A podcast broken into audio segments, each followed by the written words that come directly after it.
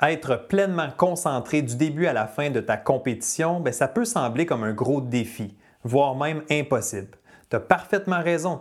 La bonne nouvelle, c'est qu'il existe des stratégies pour améliorer sa concentration lors des compétitions et tu vas voir que ça peut être beaucoup plus simple que tu ne le penses.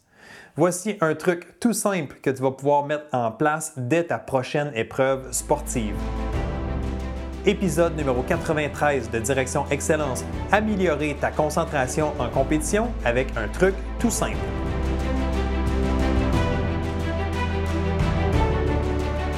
Bienvenue à Direction Excellence où je vous partage mes meilleures stratégies et je vous fais bénéficier des conseils d'experts du monde sportif. Je suis Jonathan Lelièvre. Merci de passer quelques minutes avec moi aujourd'hui. C'est un réel plaisir de vous guider dans la bonne direction, celle de l'excellence. C'est parti.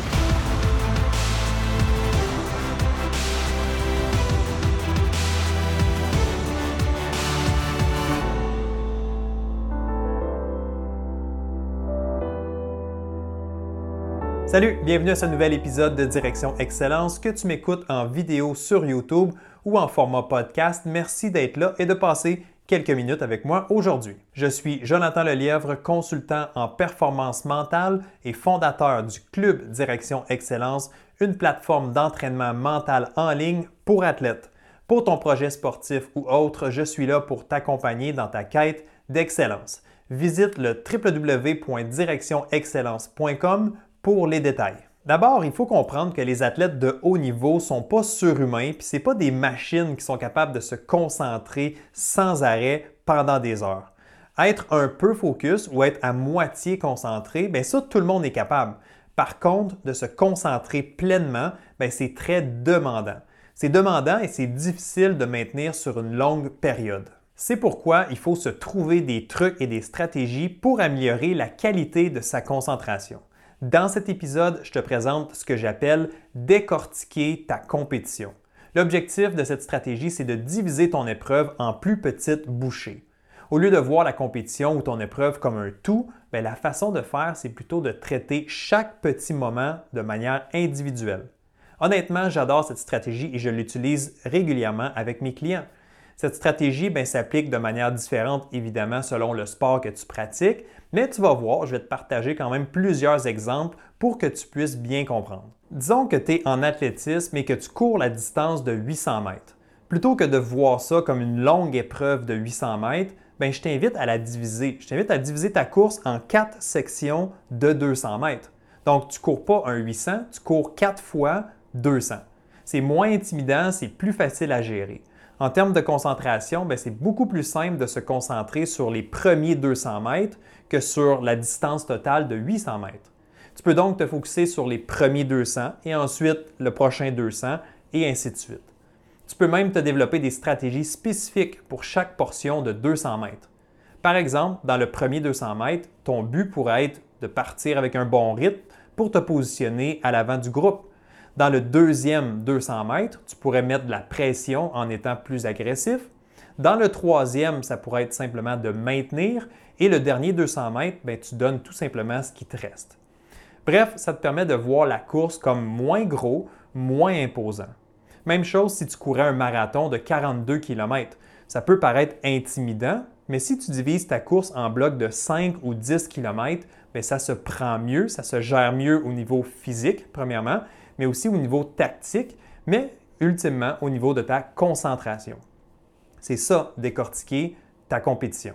Prenons maintenant l'exemple du plongeon. Ben, c'est sensiblement la même chose. Au lieu de voir ça comme une compétition de 10 plongeons, ben, tu devrais te dire que tu t'en vas faire 10 fois un plongeon.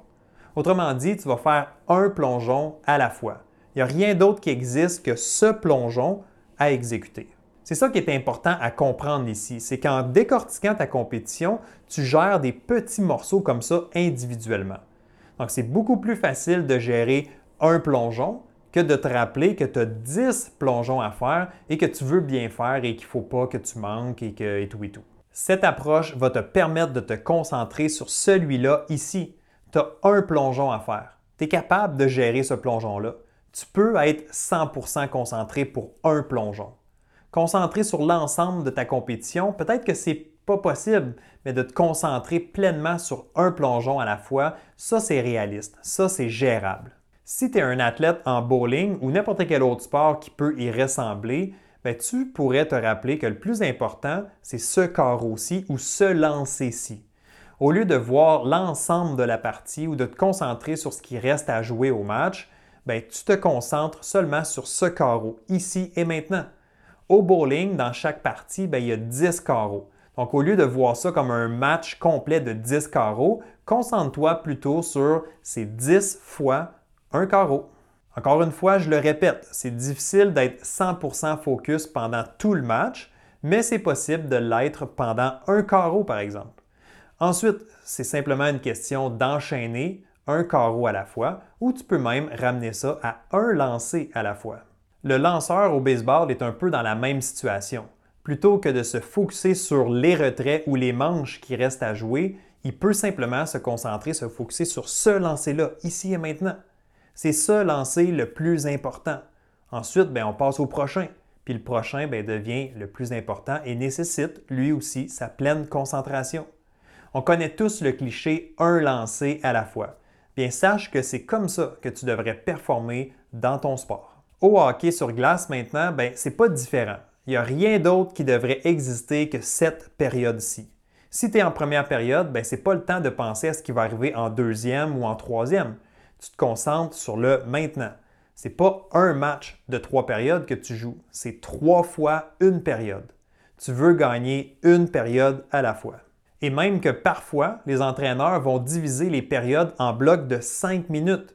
Cinq minutes de focus, ça se gère, c'est réaliste. Mais 60 minutes pleinement concentrées, ben ça, ça l'est un peu moins. Évidemment, tu peux appliquer la stratégie dans d'autres sports comme le soccer, le basketball, en fait, je suis convaincu que tu peux l'appliquer dans ta réalité, quel que soit le sport que tu pratiques. OK, je pense que tu as compris le principe. J'ai essayé de te donner assez d'exemples pour que tu puisses bien saisir, mais n'oublie pas que, ultimement, c'est quand même à toi de décider comment tu vas décortiquer ta compétition pour que ce soit facile à gérer et pour que ce soit facile de rester concentré. Si tu as aimé cette stratégie, ben, je t'invite à mettre un pouce dans les airs, donc like cette vidéo et abonne-toi à la chaîne YouTube pour ne rien manquer de la suite des choses. Et si tu écoutes en format podcast, ben, merci d'être là et assure-toi de t'abonner au podcast Direction Excellence et d'aller ajouter une évaluation avec 5 étoiles. Tout ça va m'aider à faire découvrir encore plus Direction Excellence et influencer, aider de plus en plus de gens. Alors merci d'avoir été là et on se retrouve très bientôt pour une prochaine dose d'excellence. Bye bye